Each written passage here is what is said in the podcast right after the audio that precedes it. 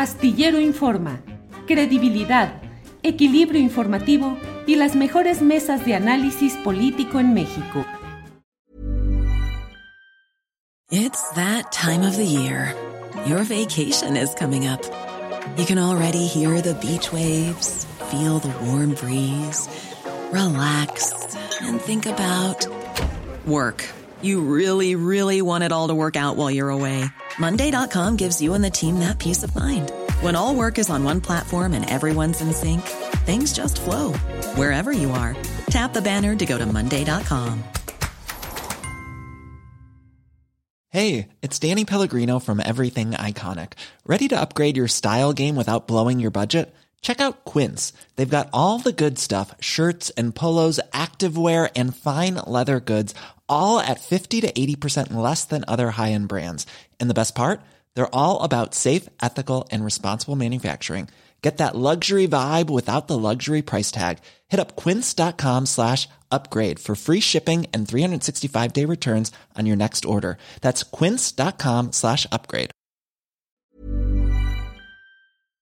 Astillero Informa, credibilidad, equilibrio informativo y las mejores mesas de análisis político en México. Eh, Guadalupe Correa, buenas tardes. Muy buenas tardes. Muy buenas tardes, Julio. Un placer estar con ustedes, con mis colegas Víctor y Ricardo y Adriana también. Gracias. Eh, Víctor Ronquillo, buenas tardes. Hola, buenas tardes. Espero que todos estén bien y pues como, como dice Guadalupe, un placer estar con todos ustedes. Un abrazo. Ricardo Ravelo, buenas tardes.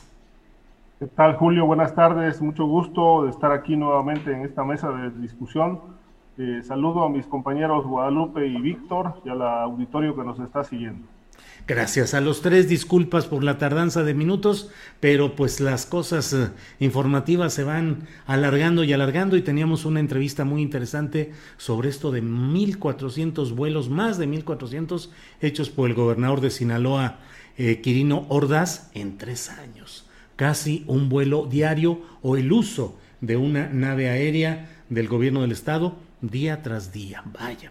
En fin, pero hay muchos temas interesantes y desde luego, pues creo que podemos empezar con nuestro compañero Víctor Ronquillo preguntándole eh, cómo ve lo que se lleva hasta este momento del tema de la detención de Cárdenas Palomino Luis, quien fue personaje central de la trama de Genaro García Luna en el sexenio eh, dirigido por Felipe Calderón. ¿Cómo has visto lo que va hasta ahora, eh, Víctor, por favor? Bueno, creo que hay un tema central que tiene que ver con la posible extradición de Cárdenas Palomino, ¿no? la, el motivo de su, detención, lo sabemos, es por, tortura, vinculado además con el caso eh, Florence Cassés, Israel Vallarta, Los Zodiaco. Llama la atención que esta sea la causa de su detención. No sé qué otros elementos podrían haberse eh, argumentado, qué investigaciones hay en torno a el posible lavado de dinero, al uso de los recursos públicos con intenciones eh, muy claras de promover y facilitar negocios a las empresas del propio García Luna, ¿no? Creo que eh, una de las claves es precisamente hacia dónde avanzar este caso, el caso García Luna, y si este personaje puede ser extraditado. Otra de las claves, a mí me gustaría también poner sobre la mesa la operación de la Secretaría de Seguridad Pública en tiempos de Calderón.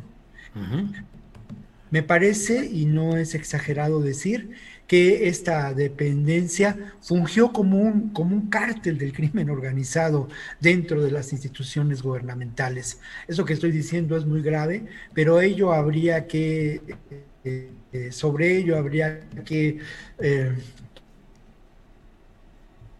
cómo operaron estos grupos de policías criminales, de delincuentes con placa. Operaron también en términos de la protección de grupos del crimen organizado, como el cártel de Sinaloa, de acuerdo a todas las acusaciones. Lo otro que también es, eh, y también habría que reflexionar, es cómo se usaron todos estos implementos técnicos, todo este desarrollo tecnológico toda esta infraestructura captura de, de favor combate a cuencia, sino en favor de intereses que ahora son, son criminales, ¿no? Como la protección, eh, de acuerdo a las acusaciones, del cártel de Sinaloa. Otro elemento que a mí me... Estos son temas que, sobre los que habría que reflexionar. Elemento que, sobre el a mí me gustaría reflexionar o punto de guerra en el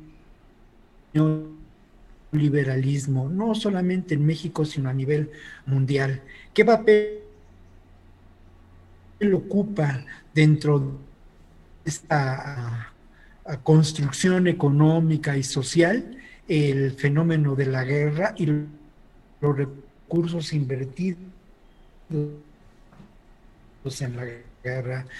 No hay que olvidar eh, la operación Mérida, no hay que olvidar tampoco lo económico en distintos lugares del mundo, como ocurrió en, en Colombia también. Sí. Es que representó en México el negocio de la guerra, Julio, ¿no? El negocio de la guerra en términos de para las agencias de seguridad de México para el manejo de recursos. Y la otra cuestión es, bueno, ¿hasta dónde?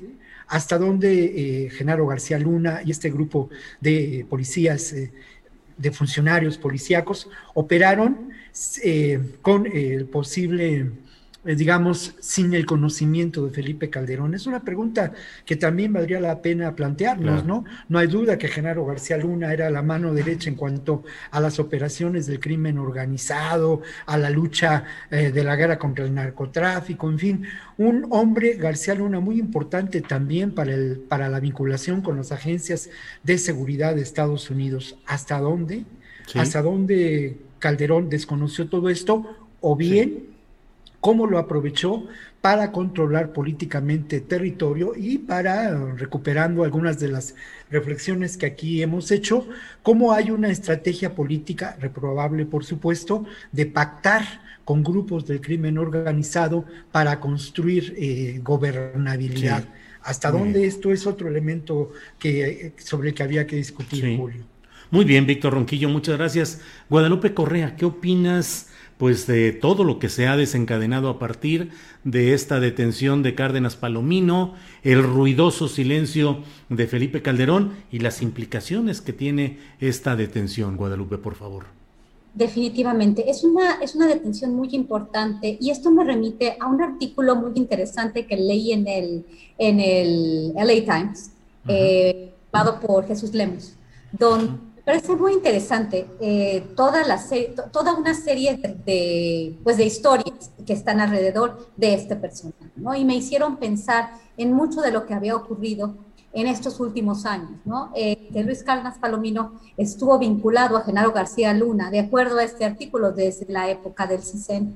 Y bueno, de aquí en la, eh, en, la Procuraduría General de la República y finalmente en la Secretaría de Seguridad Pública, eh, estos vínculos, ¿no? De estos personajes a tan alto nivel o en posiciones claves de las agencias de seguridad mexicanas, como de acuerdo a este reportaje, que todavía no sabemos las investigaciones que puedan darse, porque sí, coincido con Víctor, me, me, sorprende un poco que la detención se haya dado por el tema de la tortura relacionado con el caso y de los montajes eh, relacionados al caso de Florence Cassés, ¿no? Y de, y de Vallarta, y bueno, y los Zodíaco, y todas estas personas que, eh, que fueron de alguna forma parte de este montaje que fue montado por una televisora nacional muy importante que es Televisa y, y bueno, que también vincula a los medios de comunicación.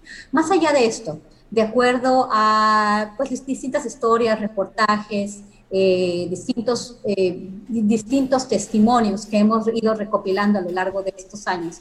El, caso de Cárdenas Palomino, que era de acuerdo con, con, muchas personas, de acuerdo con la, con la, con la opinión pública, era pues la mano derecha de Genaro García Luna. ¿no? Aquí tenemos eh, la vinculación a, supuesta de Genaro García Luna con grupos de, delincuencia organizada, no solamente del cartel de Sinaloa, pero de acuerdo con el arresto en los Estados Unidos, hay un enfoque al cartel de Sinaloa. Este artículo firmado por Jesús Lemos lo vincula a los caballeros templarios, a los hermanos Beltrán Leiva, y a diferentes grupos de la delincuencia organizada. Y esto nos hace ver, y había varias administraciones, la administración de, desde Carlos Salinas de Gortari, tiempos del CISEN y de, y de Genaro García Luna en el CISEN, y bueno, todo su paso por las diferentes agencias de seguridad, la creación de la AFI, Carnas Palomino tomando la AFI. Entonces a mí me pareció interesante evaluar e investigar más esta supuesta relación de funcionarios clave de distintas administraciones,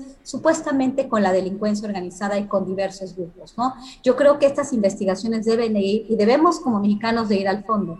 Creo que en el caso de que Genaro García Luna decida no pactar, si, si así es, que lo dudo mucho, porque probablemente el caso en los Estados Unidos va a terminar en un acuerdo fuera de tribunales, que es lo que siempre yo he pensado. ojalá no sea así, pero porque tendríamos mucha más información. Y de no ser así, y de ser así, en México debería haber muchas más investigaciones con relación a estos supuestos nexos, no solamente de Genaro García Luna o Cárdenas Palomino, sino de una serie de actores con diferentes grupos de la delincuencia organizada. Otro aspecto que me parece interesante resaltar y que también lo recuerdo y lo recordé de, eh, después de leer este artículo del 5 de julio firmado por Jesús Lemos fue la relación supuesta, o bueno, una relación real que existió entre el dueño de TV Azteca, Ricardo Salinas Pliego, y Cárdenas Palomino. Eh, este, los contratos de seguridad pública, estos este, bueno, conflictos de interés que existen, ¿no? Por, eh, después de que un funcionario mexicano establece relación con los medios de comunicación y con las empresas de, de estos medios de comunicación y cómo les brinda a través de contratos con, con particulares, ¿no? Después de haber estado eh, como funcionario público, esta vinculación tan importante ahora con eh, TV Azteca, ¿no? Y Ricardo Salinas Pliego. Creo que no podemos olvidar estos diferentes actores, estamos hablando de actores privados, de actores públicos y de delincuencia organizada. Entonces, también, por ejemplo, recuerdo el libro de los millonarios de la guerra de Penile Ramírez, que, bueno, vincula a Genaro García Luna a cuestiones también de conflicto de interés y, bueno, los millonarios de la guerra, ¿no? ¿Quién se hace eh, rico de los contratos que da el gobierno federal a sus amistades que van mucho más allá. Y cómo se y cómo eh, allegados a esos personajes en las en las esferas más altas de la administración pública, en este caso Cárdenas Palomino, como ellos también se enriquecen dando contratos y también ofreciendo sus servicios, en este caso, de seguridad privada a las, a las empresas de Ricardo Salinas Pliego. Creo que este caso es enorme y si no se, realmente podemos ir más allá del caso de tortura de Florence Cassés, de los montajes de Televisa que han hecho mucho, mucho ruido en la prensa mexicana, este, pues no vamos a entender bien esta vinculación tan importante entre eh, pues, pues diferentes em, servidores públicos a los más altos niveles. Y bueno, por el otro lado, la administración de Felipe Calderón el silencio incómodo de este presidente que cuando se le suelta la boca habla de todos los que puede y cuando pasan cuestiones tan complicadas, porque estamos hablando de lo, del tercero más importante de la seguridad del país, ¿no? Después del presidente presidente Genaro García Luna y este silencio incómodo, ¿no? Que nos deja con muchas preguntas y que representa una oportunidad histórica para la actual administración para poder hacer esas investigaciones e ir más allá de las puros este, cortinas de humo eh, detenciones así generan en, la opinión pública. No mucha sorpresa, pero mucho ruido y pocas nueces, o de verdad se va a hacer algo y vamos a entender mejor esta vinculación de los personajes que han sido fundamentales para la seguridad en México y que finalmente han colaborado de manera directa y han dado protección a, estos, a estos actores. Gracias, Guadalupe. Eh, Ricardo Ravelo, ¿te sorprendió que haya sido detenido Luis Cárdenas Palomino? Eh, qué significado tiene, cuántas complicidades y cuántas cosas pueden develarse o pueden ocultarse. ¿Qué opinas, Ricardo? No, de hecho no me sorprendió, Julio. Eh, al contrario, lo que me sorprendió fue que solamente lo detuvieran por el delito de tortura. Eh, no obstante que tiene un amplio expediente, este, pues documentado desde hace muchos años. Yo, creo que desde por ahí del 2012, 2011 empezaron a salir datos y evidencias de cómo la red de García Luna, a través de Cárdenas Palominos y Ramón Pequeño, eh, eran los responsables de las operaciones de narcotráfico en el Aeropuerto Internacional de la Ciudad de México.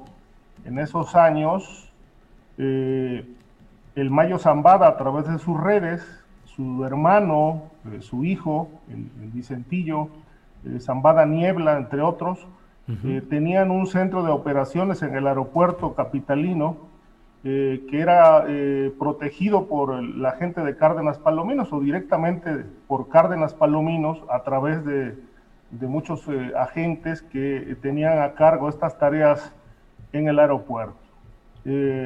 De esto se desprende aquel evento de junio del 2012, cuando se suscitó la balacera en la Terminal 2.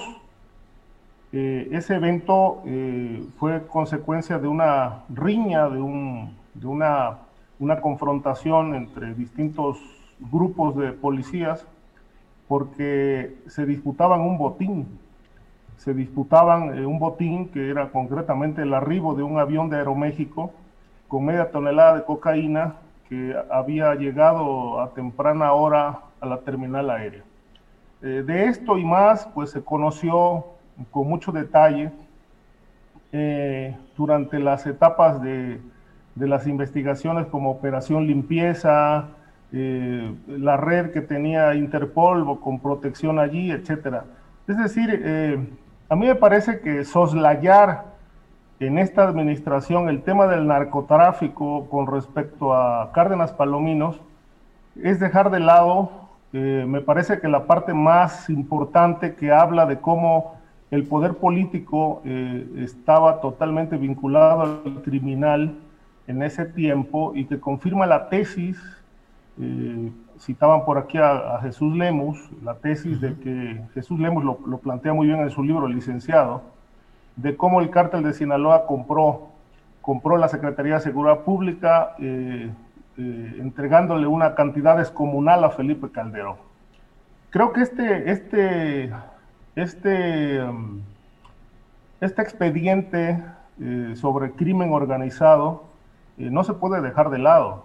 Es decir, eh, ignoramos si la Fiscalía General de la República tiene carpetas abiertas en ese sentido, porque de otra manera, pues estaría quedando impune uno de los aspectos más importantes eh, que explicarían cómo operó la administración de Calderón en ese tiempo y que obviamente pues tocarían al expresidente de una manera directa también, porque Cárdenas Palominos era un, brazo importante eh, de García Luna junto con Ramón Pequeño.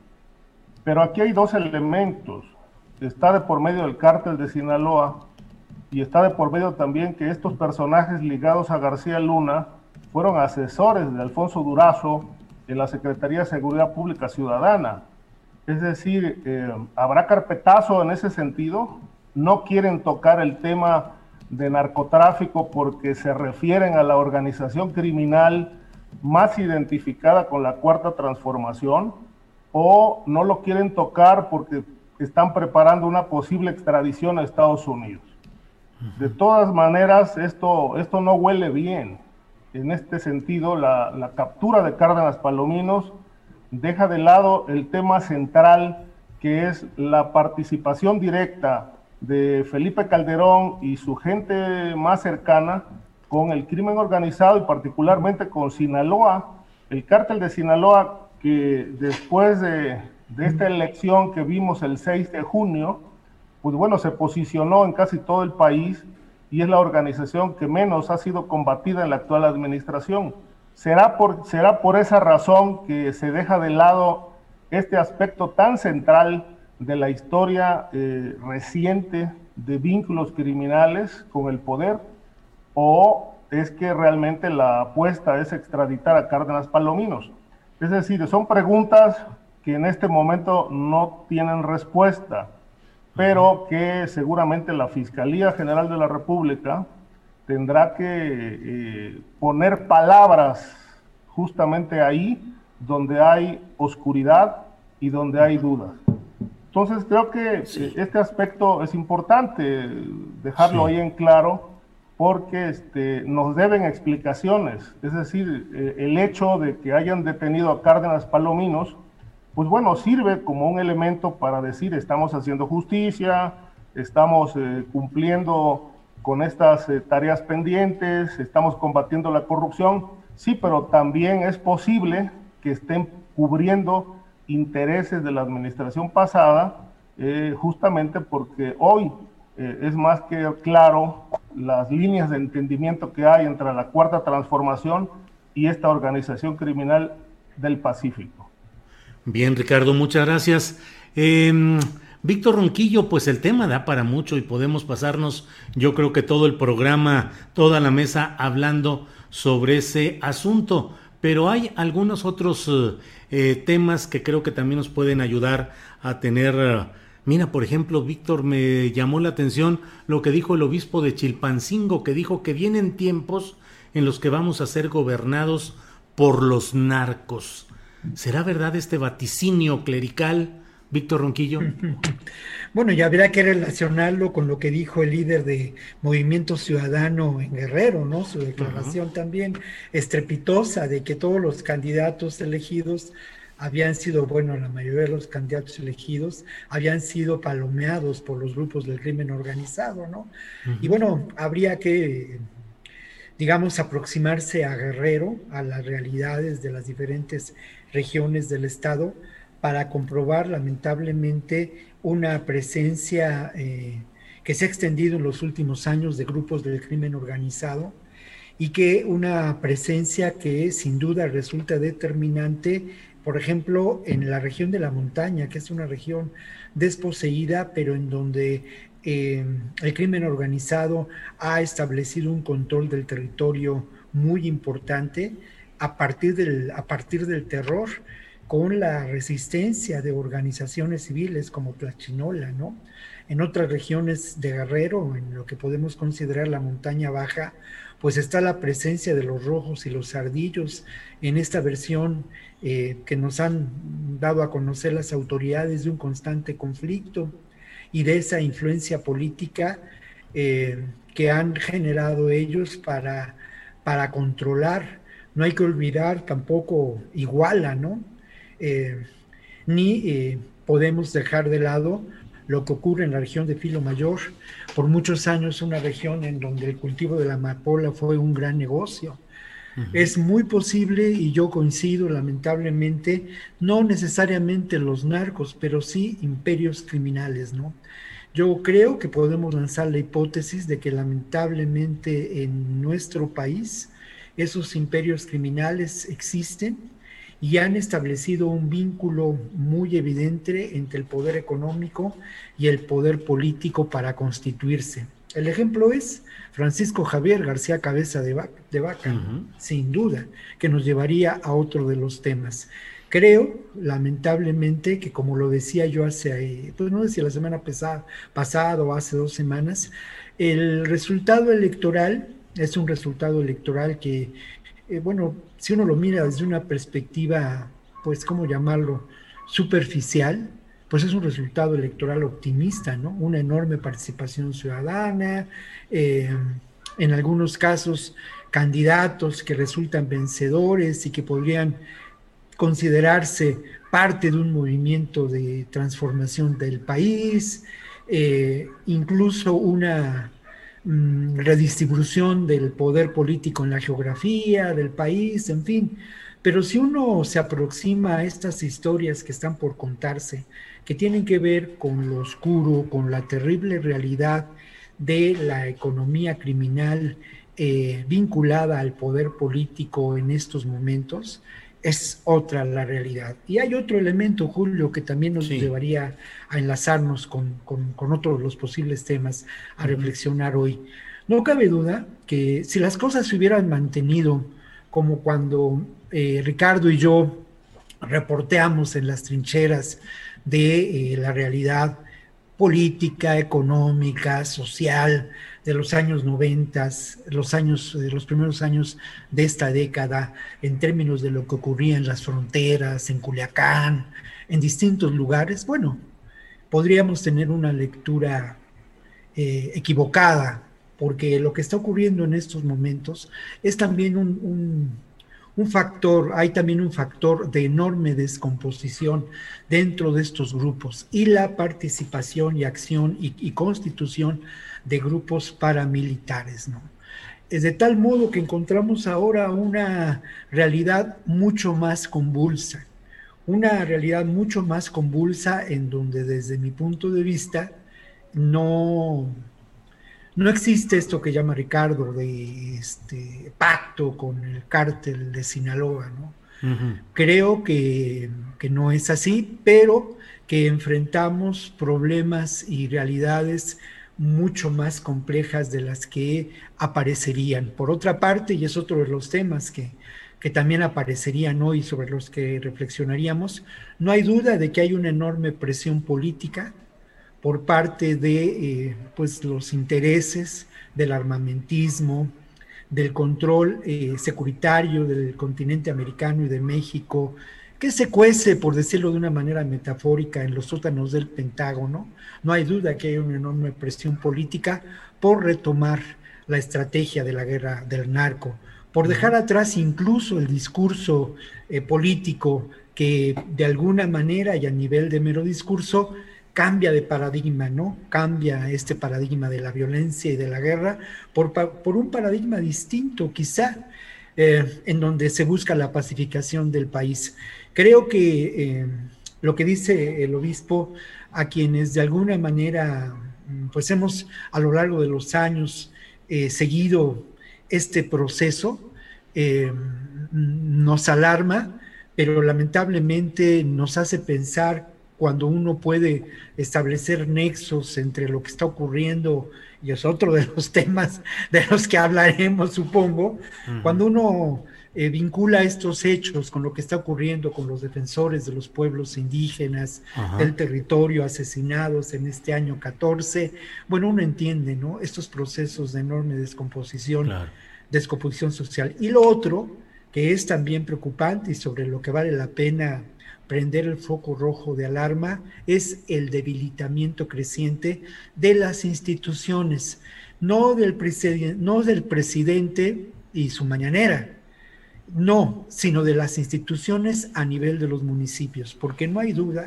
y eso sí lo decíamos desde que empezamos a hablar de este proceso electoral, de que la violencia política y la lucha por el territorio y la construcción de la economía del delito se da precisamente a nivel de los municipios. Bien.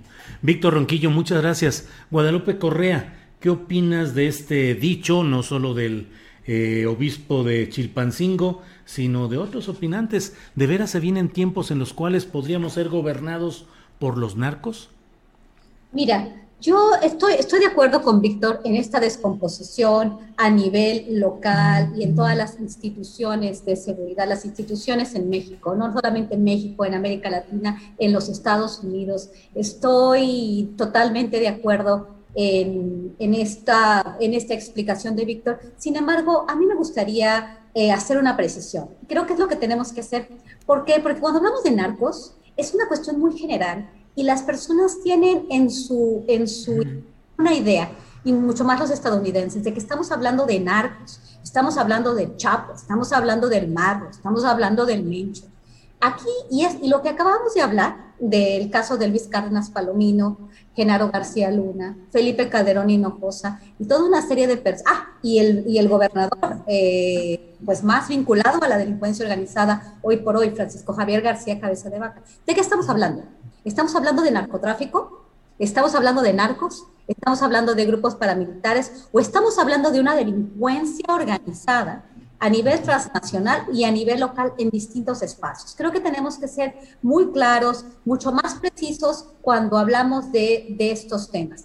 Gobernados por el narco, pues estuvimos gobernados por el, el presidente mexicano, tenía como su mano derecha a Genaro García Luna, que ahorita está preso en los Estados Unidos y que le está haciendo juicio por protección al cartel de Sinaloa en ese momento, dirigido por eh, Joaquín El Chapo Guzmán. ¿Cómo, a, ver, de qué estamos hablando, no? Pues ya estuvimos gobernados con un presidente que, que operó de la mano de un protector de la cabeza del cartel de Sinaloa y del mismo cartel. Entonces, Y, este es un grupo del narcotráfico. ¿A qué nos referimos ahora cuando tratamos de entender, por ejemplo, qué fue lo que pasó en Bavispe, Sonora a finales de 2019 con la familia eh, Levarón? Eh, ¿Esto fue perpetrado por el cartel de Sinaloa o por grupos paramilitares o por quién? ¿Qué está pasando en la carretera Monterrey-Nuevo Laredo? ¿Quién, está, ¿Quién está operando aquí? ¿Estamos hablando de narcos o estamos hablando de otro tipo de grupos? Por el otro lado, que también es muy importante cuando hablamos del tema de los narcos, cuando hablamos del tema de la delincuencia organizada a nivel transnacional. Por ejemplo, en el caso de hablar de narcos, ¿por qué hay carteles? Y yo siempre lo he dicho y lo hemos dicho muchas veces, ¿por qué hay carteles en Colombia? El cartel de Cali, el cartel de Medellín, que bueno, ahorita operan de, de maneras muy distintas, pero hablo del tema de carteles. El cartel del Golfo, el cartel del Pacífico, todos estos carteles, ¿por qué operan estas estructuras de delincuencia organizada? ¿Por qué operan este, al sur de la frontera de Estados Unidos? ¿Qué pasa con la delincuencia organizada al interior de los Estados Unidos? ¿Quién distribuye las drogas? ¿Quién facilita la distribución de drogas? ¿Quién facilita la entrada de drogas al territorio estadounidense? Estamos hablando de narcos, estamos hablando de narcotráfico en el caso de Estados Unidos. En el caso de América Latina, quizás estemos hablando de muchos otros actores. Ya hemos estado gobernados por eh, eh, por, por, personajes que le han dado protección a, a, diferentes, a diferentes actores. Claro que estamos en una época de deterioro, claro que estamos en una época en la cual en estados como Michoacán, como Sinaloa, como Guerrero, como Tamaulipas, bueno, puedo irme por una lista muy larga, donde las estructuras de gobierno eh, a nivel estatal, a nivel local, pues sí han estado pues, pues, este, más relacionadas con grupos dedicados a la delincuencia organizada, pero no necesariamente al narcotráfico, sino a otras actividades criminales como el robo de combustibles. Esto lo sabemos en el caso, por ejemplo, de, eh, del estado de Guanajuato y de otras partes del país, también, por ejemplo, el estado de Tamaulipas, y los grupos operan de distintas formas, ¿no? Entonces creo que esta simplificación, estos, estas declaraciones simplistas, estas declaraciones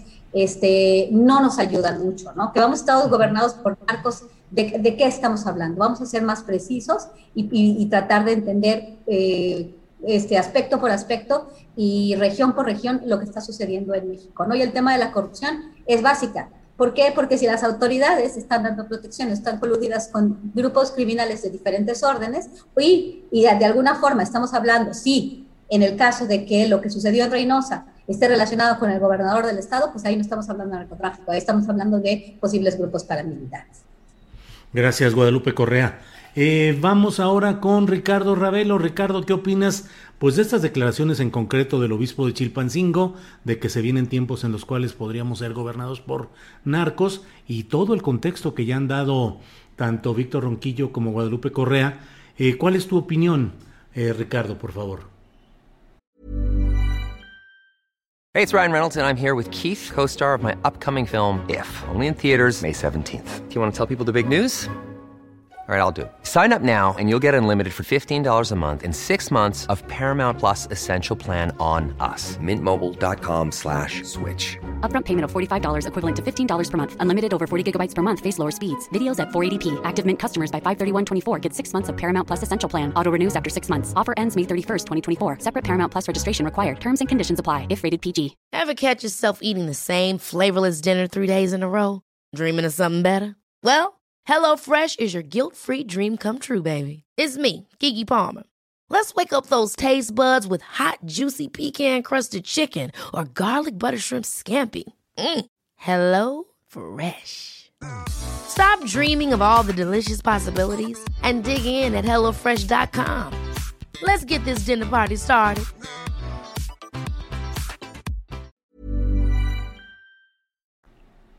Mira, eh...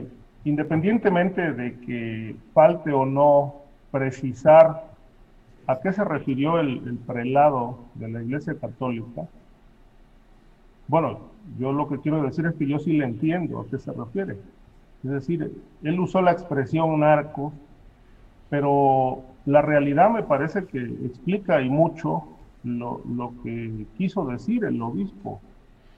Eh, hoy en el país eh, vivimos una yo no diría que, una delincuencia organizada, sino una suerte de delincuencia desorganizada, porque a partir de, las actividades centrales de, algunos grupos criminales, pues se han desprendido otras tan, tan bollantes como el tráfico de drogas. el hecho de que haya huachicoleo, tráfico humano, venta de protección, eh, lavado de dinero, eh, despojo de territorios, eh, control y regenteo de giros negros, la piratería, la prostitución, por citar solo algunas de las modalidades criminales con las que operan algunos grupos, pues esto no quiere decir que el tráfico de drogas no continúe y sea un gran negocio todavía para las organizaciones que se dedican a esto. Lo que estamos viendo es una, una gran, gran dinámica criminal este, que de pronto está fuera de control y que el Estado mexicano, eh, aún con toda su militarización, pues no sabe qué hacer ante eso, o más bien no quieren hacer nada. Eh, no quieren hacer nada, les dejan el paso libre en todo el territorio y esto explica lo que decía Guadalupe, ¿no? Las ejecuciones en, en Bavispe, Sonora, de los Levarón, lo del el tramo de la carretera Reynosa-Monterrey, explica, bueno, lo que acaba de ocurrir en Chiapas con estas ejecuciones que hubo en, en Tuxtla Gutiérrez el día de ayer, este, por citar algunas de los recientes, eh, recientes asesinatos. Entonces, estamos viendo una, dinámica criminal que no está siendo frenada por el Estado mexicano eh, y que de pronto, bueno, pues eh, eh, hay expresiones muy escandalosas, pero en realidad creo que a esto se refiere el obispo. Y por otro lado, cuando habla de que vamos a hacer o vienen tiempos, ahí sí yo no estoy de acuerdo yo creo que no vienen tiempos, los tiempos ya pasaron y, ese pasado sigue presente con nuevos actores. Es decir, este, no, no, nos vamos a, meter en el tema futurista de que vienen, ¿no? Porque esto suena como a una suerte de declaración sobre el apocalipsis, ¿no? Sino eh, son tiempos que ya pasaron. Hay un pasado y hay un presente muy perturbador de la realidad mexicana que, que, no, que no, frente al que no se está haciendo, desde mi punto de vista, nada en concreto, aunque el presidente insiste en que se están atacando las causas. Yo en ese punto eh, le preguntaría al presidente cuáles son las causas que están atacando y sobre todo le pediría información, datos, porque así como lo expresa, pues es totalmente inverificable que se estén atacando las causas cuando en tres años de gobierno no tenemos ningún resultado, pero ninguno, cero resultados en, materia de seguridad pública. Entonces, eh, el planteamiento que hace el obispo sí es preocupante. Me parece que, digo, quiero, quiero inferir en ese sentido de que dada la violencia, dado lo que ocurrió en las elecciones, eh, dada la historia eh, y lo actual que está ocurriendo en Guerrero, bueno, pues hubo un reparto territorial en Guerrero también. Michoacán, por, por, tradición, son estados que han tenido gobiernos municipales. Eh, yo recuerdo un dato de 2010, el, el, el estudio, un estudio que realizó el Senado de la República, particularmente el, el, área, el área de estudios municipales dio a conocer que el 70% de los municipios del país estaban gobernados por autoridades ligadas directa o indirectamente con alguna modalidad del crimen organizado. Esto fue hace 11 años. Eh, de entonces a la fecha ese fenómeno ha crecido y mucho, y ya era un escándalo desde el gobierno de Vicente Fox y lo fue posteriormente con el de Felipe Calderón, porque incluso eh, les preocupaba muchísimo la infiltración y el control territorial que tenía el crimen organizado a nivel de los municipios. Eh, a nivel de los municipios está la crisis muy fuerte, no de ahora, sino de hace muchísimo tiempo y no se ha combatido. No hay un proyecto de rescate de las policías.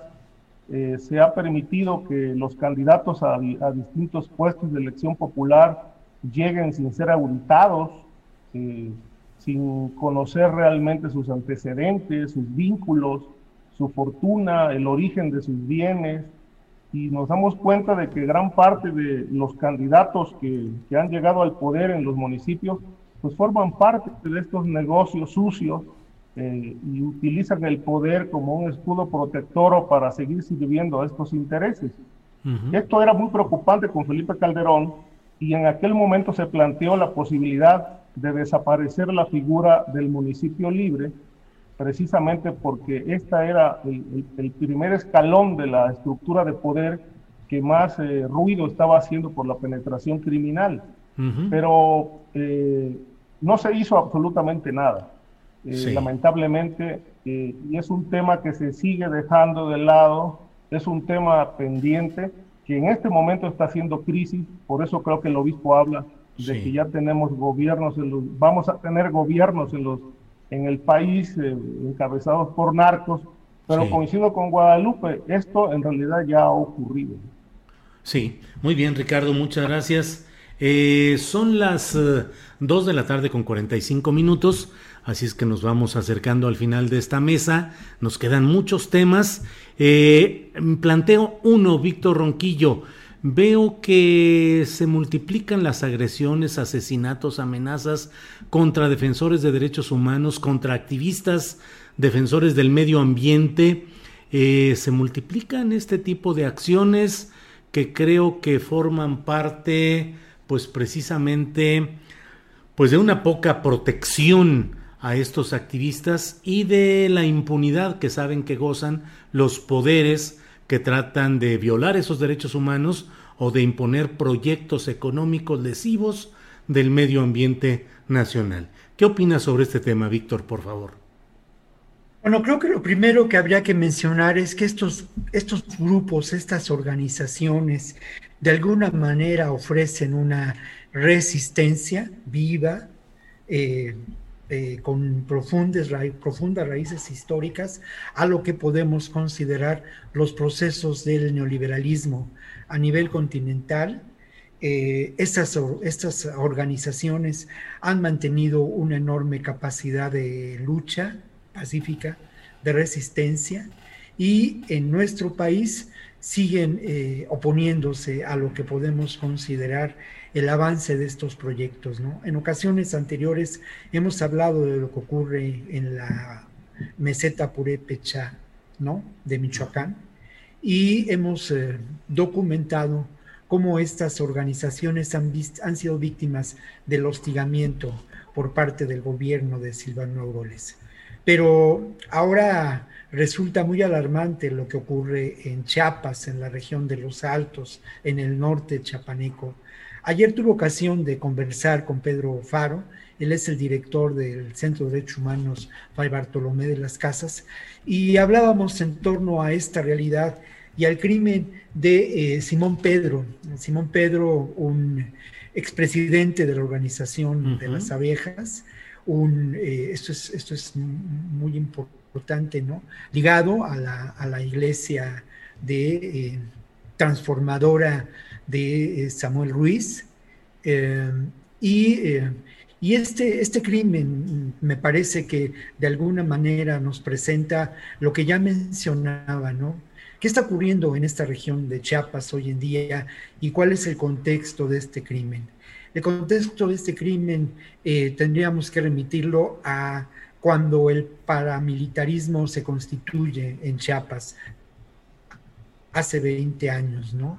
con grupos como Paz y Justicia, como la famosa Máscara Roja o Muerte Roja, grupos que tenían una afiliación eh, ligada al gobierno de ese entonces prista, que tenían la participación y el entrenamiento de militares y que eh, pues dispusieron de una enorme cantidad de armas.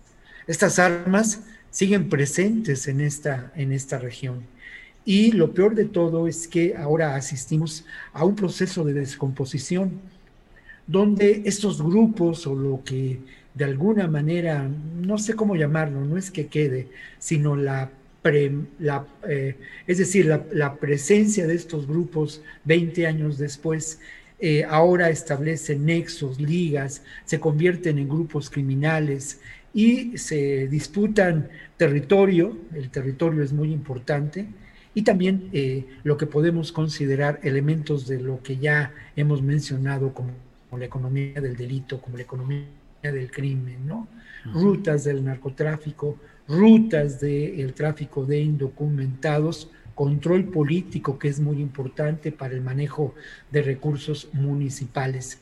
Pero este fenómeno, ya lo mencionaba al inicio de esta intervención, no es único de Chiapas. Este fenómeno lo tenemos en Guerrero y uno no puede explicarse lo que ocurrió con los 43 que nos siguen faltando sin entender este proceso de... Eh, descomposición de alianza de la constitución de poderes fácticos al interior del municipio de Iguala.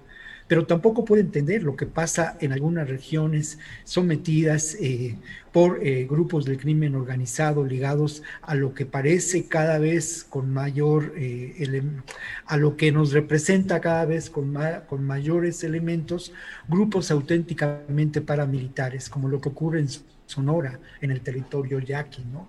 Donde también fue asesinado hace poco un integrante de estos grupos que yo me atrevo a llamar de resistencia. Lo último que diría Julio es que este es, este es el Tomás Rojo, sí. Lo último que diría Julio en relación a este tema es que, es que finalmente este es el México real. Esto es lo que está ocurriendo, más allá de la mañanera, más allá del discurso político y más allá de los temas que lamentablemente probablemente ocupan las primeras planas de los diarios y los encabezados de los noticiarios. Estas son historias del México real y creo que pues a nosotros como periodistas eh, estamos obligados a mirar hacia esa otra realidad y, eh, y, poner sobre la mesa de estos espacios que pues son, son libertarios, Julio, si me, permites la palabra, estos temas, ¿no? Y incidir, incidir con ellos cada vez que sea posible, ¿no? Muy bien. Víctor, muchas gracias. Guadalupe Correa, sobre este tema de la violencia contra activistas, defensores de derechos humanos, eh, eh, activistas ambientales. Por favor, Guadalupe.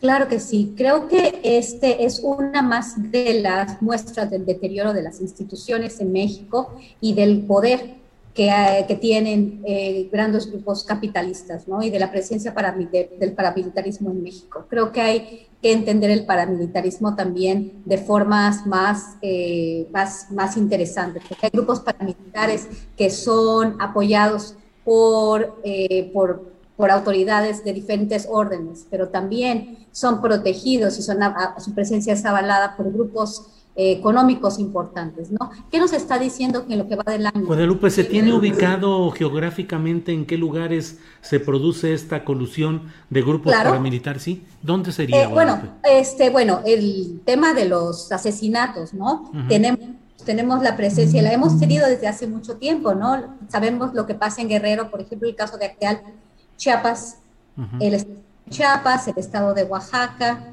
el estado de Tamaulipas, eh, pero en, este, en, esta, en la relación entre grupos, probable, en la, la, probable participación de grupos paramilitares ligados a la presencia de recursos naturales se da en el estado de Sonora, en el estado de Michoacán, en Chiapas, en Oaxaca, que, que es ahorita donde estamos viendo este, pues estos asesinatos, ¿no? Que están de la mano al, al, a la presencia de reservas muy importantes. El caso de Sonora es un caso importantísimo por el tema del litio, por el tema del agua, este, el caso también del estado de Michoacán. ¿Qué es lo que se quiere? ¿Qué es lo que se quiere asesinando a estos líderes que están protegiendo sus tierras, que están protegiendo sus recursos? Pues realmente eliminar quizás cualquier forma de expresión, cualquier forma de resistencia, ¿no? A nivel nacional. ¿Y quién está interesado en esto? Creo que eso es lo que tendríamos que preguntar y me, da, y me llama mucho la atención que el gobierno de México no ha puesto o no tengamos investigaciones más certeras sobre lo que está sucediendo y quiénes están perpetrando estos asesinatos, ¿no? ¿Por qué se está haciendo y por qué en territorios eh, estratégicos, ¿no? En cuestión, en cuestión de, de, recursos naturales. Estudiar los paramilitarismo es muy difícil, porque alegarlo es sencillo, pero poder establecer ese vínculo entre los intereses económicos y los grupos armados o, este, obviamente, el Estado en diferentes niveles, ya sea este, estructuras estatales, como por ejemplo el caso de Reynosa, Tamaulipas, hace algunos días, ya probablemente dos semanas.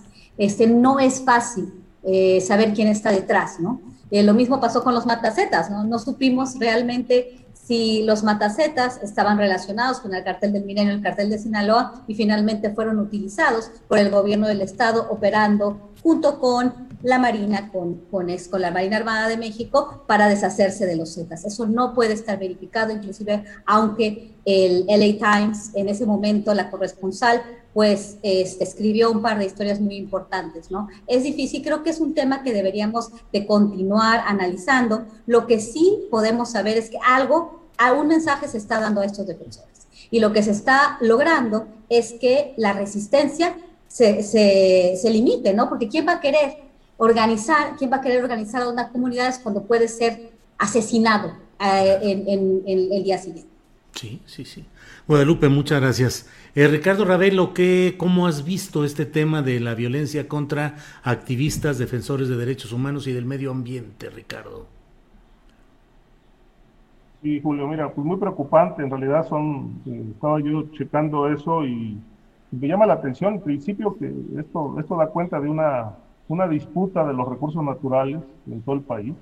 Ya lo mencionaba Guadalupe, la minería, este, los, eh, cuestiones que tienen que ver con litorales, eh, pero bueno, eh, hay otros casos energéticos también, obviamente. el último de los, de los casos más escandalosos fue la, el asesinato de, Samir Flores, que pues estuvo cuestionando y tratando de frenar el, el avance de la termoeléctrica en el estado de Morelos este, pero bueno, eh, por ejemplo, de 2012 a la fecha se habla de ochenta y tantos, 83 u 84 crímenes de activistas de este tipo, todos defensores de recursos naturales y energéticos, que de una o de otra manera fueron asesinados por, por levantar la voz en, la defensa de estos recursos y que lamentablemente pues eh, han pasado a formar parte de la de la impunidad, de la lista de la impunidad tan enorme que arrastra el país. Eh, sin embargo, creo que ahí está centrada una gran disputa eh, del crimen organizado. Eh, hoy más que nunca es, es, claro que el crimen organizado ya no solamente disputa territorios u otras actividades, sino está pugnando por controlar también los, la riqueza del país es lo que está en juego, la riqueza del país en este aspecto de los recursos energéticos. De ahí que creo que esto, como lo, lo, han comentado mis compañeros, eh, más o menos explica en, buena medida eh, por dónde vienen estos asesinatos, ¿no? si no es que, bueno, hay alguna mano oficial detrás, pues eh, creo que la misma actividad criminal que hay, la disputa territorial por el robo de combustibles, por el control de playas, por la minería, pues eh, ha desatado toda una, una actividad bélica alrededor de, de estas eh, organizaciones defensoras y, y, particularmente de personas que han valientemente han levantado la voz para defender la riqueza nacional. Este, y obviamente, bueno, esto tiende a, a, pues a complicarse eh, si las investigaciones no se llevan a cabo y si las cosas no se aclaran.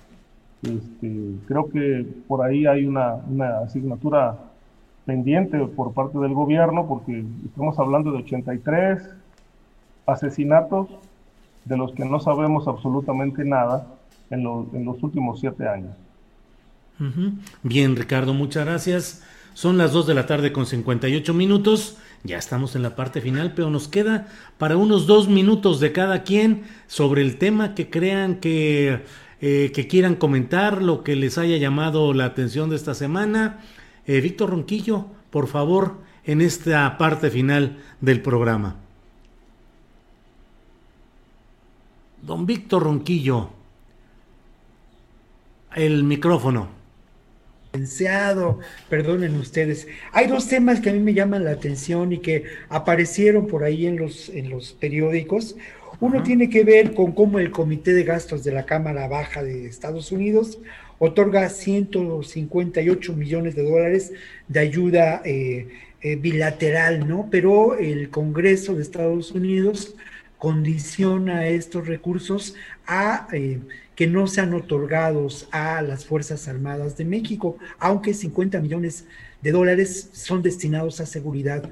Una información pues que no, no, no, no, no esclarece muchas cosas, pero nos deja ver cómo en Estados Unidos existe la intención de mantener y llevar adelante pues una estrategia de seguir subvencionando un paradigma de la guerra del narco, ¿no? Este paradigma no, no ha acabado, eh, tiene estos recursos desde el 2007, la iniciativa Mérida si uno le suma, son más de 3.300 millones de dólares dedicados a la seguridad de nuestro país. Eh, esto lo relaciono y yo quisiera también de pasada mencionarlo, pues con la presión creciente que ha existido en los medios en las últimas semanas para encontrar otro flanco de agresión al gobierno de López Obrador. Y ese flanco de agresión, pues es el tema de la seguridad, así como lo fue en algún momento dado la, los muertos por el COVID, en otro momento dado la ineficacia de las vacunas, luego los niños con cáncer, ahora eh, eh, pues las baterías de estas huestes eh, que cobran muy bien y que disponen de muy buenos espacios informativos, no con la certeza, la seguridad, la claridad y la agudeza de este espacio que compartimos con el buen Julio, con Adriana y con los colegas, como Ricardo y como Guadalupe. Bueno, pues estas personas están enfocando las baterías a esto de la, de la, de la seguridad. Lo otro que también me llamó la atención y que es en extremo preocupante, pues mira, es la militarización de las fronteras, ¿no? Norte y sur. Eh, es innegable, en este momento se ha triplicado el número de elementos de las Fuerzas Armadas en la frontera norte y en la frontera sur. Este, este, este número aumentó gradualmente después de que Biden inició su gobierno. ¿no? Al inicio del gobierno de Biden había 8 mil, que ya era un exceso terrible, ¿no? Y que el costo humano del sufrimiento de las personas que... Eh, pues que se encuentran en, esta realidad de la migración, pues es terrible. Me quedé pensando, porque fíjate que también me llamó la atención, Julio, por ahí un comunicado del subgaleano, ¿no? Que bueno, pues ahí uno puede pensar muchas cosas del subgaleano, pero sin duda tiene una muy buena pluma, ¿eh? una muy buena pluma. Y él, en, un, en, en este último comunicado, llamaba a, una consideración muy importante. No llamar más migrantes a estas personas que vienen del sur empobrecido, violentado y buscan la vida en el norte, sino llamados desplazados, lo cual conceptualmente es, es muy importante porque replantearía mucho la atención y, eh, digamos, la estrategia política necesaria para atender a estas personas, ¿no? Entonces, bueno, pues son algunos de los temas, Julio, que por ahí yo mencionaría. Muy bien, Víctor, muchas gracias. Guadalupe Correa, el comentario de postre en esta mesa de seguridad, por favor, Guadalupe. Pues muy brevemente, solamente pensando, dos pequeños comentarios, breves comentarios, uno pensando en el comandante Galeano, este, pues sería bueno que, ya llame de regreso a sus colegas zapatistas para que, para que realmente pues, trabajemos todos juntos, ¿no? En tratar de ver qué es lo que está sucediendo con todos los defensores en, en comunidades originarias, que esto es muy importante. Creo que más allá de llegar y de hacer declaraciones en Europa, sería muy interesante pues esta solidaridad dentro de México y con las comunidades que han perdido liderazgos importantes. Eso por un lado, por el otro, este, creo que lo que dice Víctor es muy importante. Me encuentro haciendo un viaje por toda la frontera México-Estados Unidos, la presencia militar en las aduanas es como nunca antes los había visto. Es impresionante la presencia militar en los retenes uno no puede pasar a ciudades, por ejemplo, como Agua Prieta, sin pasar por estos retenes tan, tan complicados, ¿no? Este, no estoy, entiendo que la situación es muy compleja, pero sí me ha llamado mucho la atención. Por el otro lado, esta militarización que va supuestamente acompañada de estos paquetes de ayuda por parte de Estados Unidos, esta presencia de grupos eh, delincuenciales, secuestros en carreteras como la carretera eh, Monterrey-Nuevo Laredo, donde decenas de personas están desapareciendo. ¿Qué está sucediendo en la prensa internacional? Pues presionando cada vez más al gobierno mexicano. Este, y bueno, todos estos recursos ¿no? que se están poniendo sobre la mesa, estas, este, estos encuentros de, y esta presencia de la DEA y del FBI, qué es lo que van a querer, qué es lo, cuál, es, cuál va a ser la presión que se va a ejercer y cómo se va a ejercer. Claro que no se va a ejercer de la misma forma que lo hizo Donald Trump, este, amenazando que va a imponer un arancel a todos los productos que se, bueno, que ellos importan, digamos, nosotros exportamos a Estados Unidos, pero hay muchas otras maneras de establecer esta presión y de continuar con una estrategia de intervención y una estrategia que nos haga a nosotros seguir comprando armas, seguir este, incrementando nuestra, nuestra militarización, ya sea en la policía o, este, o en las Fuerzas Armadas. Sí es preocupante eh, realmente esta fuerte presencia militar y, y, y, nunca la había visto, ¿eh? como nunca en el norte del país, eh, la presencia militar. Caray, pues gracias, Guadalupe. Eh, Ricardo Ravelo, te toca cerrar esta mesa, por favor, con el comentario que quieras hacer, Ricardo. retomando un poco el, el tema de Cárdenas Palomino, yo quisiera referirme al, al caso Javier Herrera Valle este, hay que recordar que fue, fue quien denunció eh, lo que estaba pasando adentro, fue el primero que puso los acentos allí a través de las cartas que le envió Felipe Calderón, dando cuenta de cómo se estaba protegiendo el narcotráfico y todo lo que ya conocemos. Eh, el punto central es que, bueno, eh, observamos que el juicio de García Luna pues sigue aplazado, este, se sigue posponiendo por distintas eh, minucias.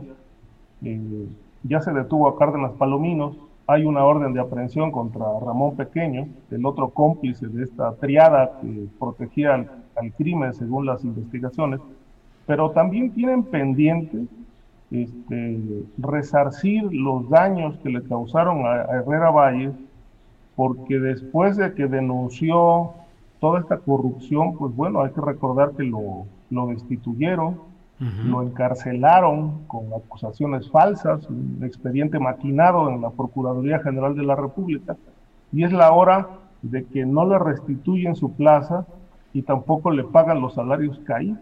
Es decir, está totalmente en el limbo su cuestión laboral.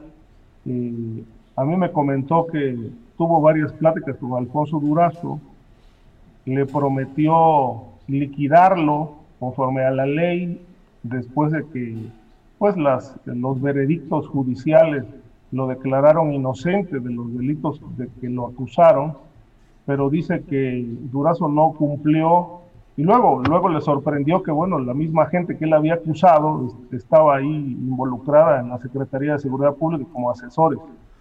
Eh, yo solamente pongo este tema ahí porque me parece un caso de injusticia de alguien que destapó un asunto pues, internacional, pues en este momento esté todavía batallando con las autoridades laborales eh, para que pueda él tener derecho por lo menos a una pensión. Claro, claro. Ricardo, pues muchas gracias. Gracias, Víctor Ronquillo. Buenas tardes y gracias por la mesa de este jueves 8 de julio.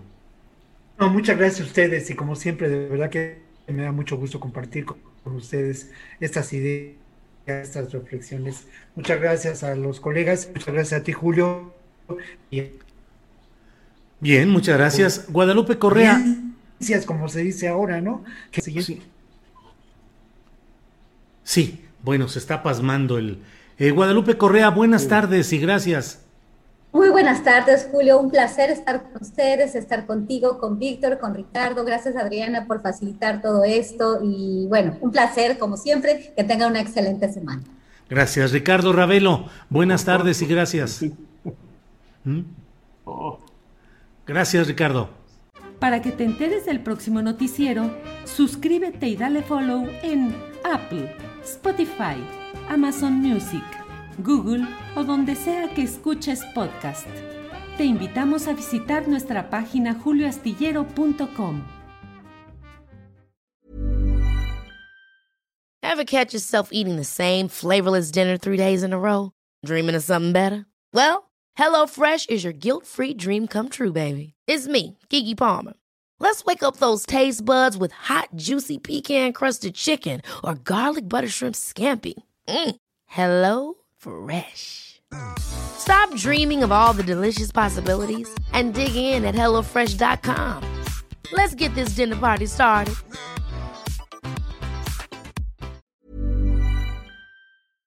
Para que te enteres del próximo noticiero, suscríbete y dale follow en Apple, Spotify, Amazon Music, Google o donde sea que escuches podcast.